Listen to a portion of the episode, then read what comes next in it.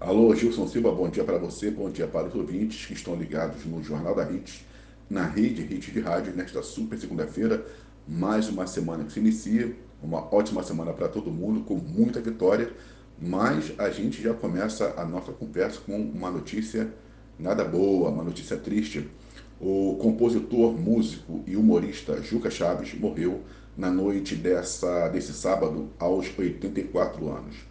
O artista que estava no Hospital São Rafael, em Salvador, será cremado no cemitério Parque Bosque da Paz. Segundo o hospital, ele teve complicações respiratórias. O Hospital São Rafael lamenta a morte do paciente Juca Chaves na noite deste sábado, devido a complicações de problemas respiratórios e se solidariza com a família e amigos por essa irreparável perda, diz a nota da instituição.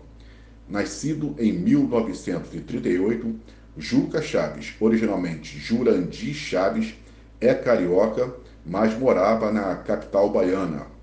Com formação erudita, ele iniciou a carreira na música no final da década de 1950. O artista é responsável pela música presidente Bossa Nova, que fazia referência ao presidente Juscelino Kubitschek. Do célebre compositor Vinícius de Moraes, ele recebeu o apelido de Menestrel Maldito, expressão que virou o título de um de seus trabalhos, O Menestrel do Brasil. Juca Chaves é um dos grandes representantes do estilo modinha, crítico da ditadura militar. Ele fez vários shows no repertório do regime, com a marca do humor e das modinhas que e chegou a exilar-se em Paris por 10 anos durante o período político. O auge de sua carreira foi nas décadas de 60, 70 e 80, quando lançou dezenas de discos. Ele deixa a esposa Yara Chaves e duas filhas, Maria Moreno e Maria Clara, com quem vivia na região de Itapuã, em Salvador. Então, meu amigo Gilson Silva, a gente já inicia aí né, com a triste notícia da perda do Gilca Chaves. Lógico que a, a rede Hit Chat também né, se solidariza e lamenta e também deseja aí né, os sentimentos à família do humorista, do compositor Juca Chaves.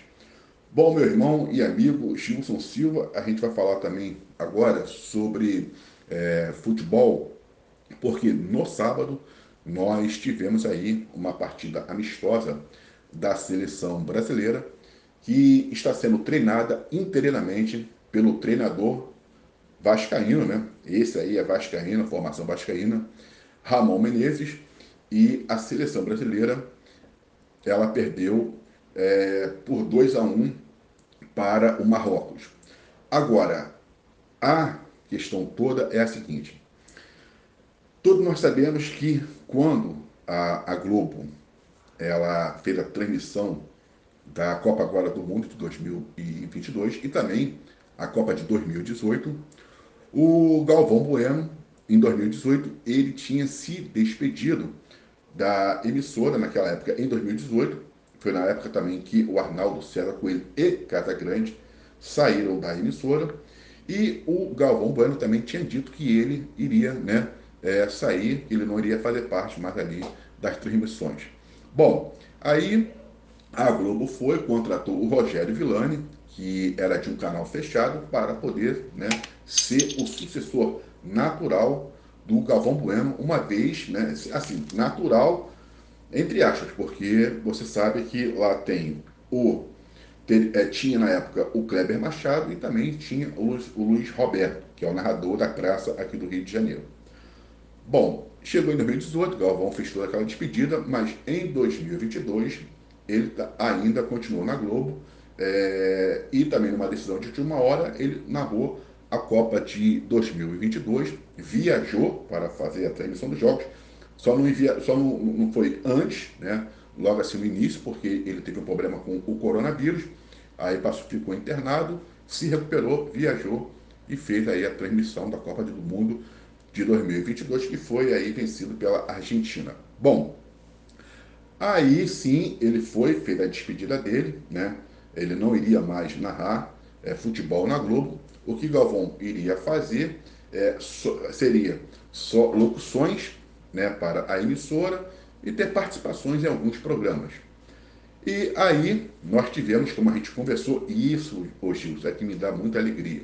Quando a gente faz o Jornal da HIT e quando a gente comenta, quando a gente traz a notícia, igual a gente falou sobre a, a, a demissão do Kleber Machado, né? a gente tinha apontado que é, é, foi uma coisa assim feita de surpresa, o Kleber Machado ficou muito chateado, lógico, mas a gente também mencionou né, a saída do Galvão e que eles poderiam ter um canal no YouTube. Lógico que né, as plataformas digitais estão aí e elas estão sendo usadas por todos. E para a nossa surpresa e para a fúria da Globo, né, para a ira da Globo, o Galvão Bueno, ele no sábado, ele estreou o seu canal no YouTube, né, um canal que tem aí também, vamos botar assim, o patrocínio do Felipe Neto, mas foi né, uma, uma, uma decisão do Galvão que pegou até a Globo de surpresa. E o Galvão já tinha ali no seu time de estreia, para na estreia do seu canal no YouTube e logo também fazendo a transmissão do jogo da seleção, tinha Casa Grande, que eu até estranhei a presença do Casa Grande, porque o Casa Grande tinha dado aí é, entrevistas falando muito mal do, do Galvão Bueno, o Casagrande dizia que era, era, era, insuportável ter que trabalhar com o Galvão, porque o Galvão, é, além de narrar, ele também comentava né, os jogos. Então aquilo deixava o, o Casagrande é, furioso.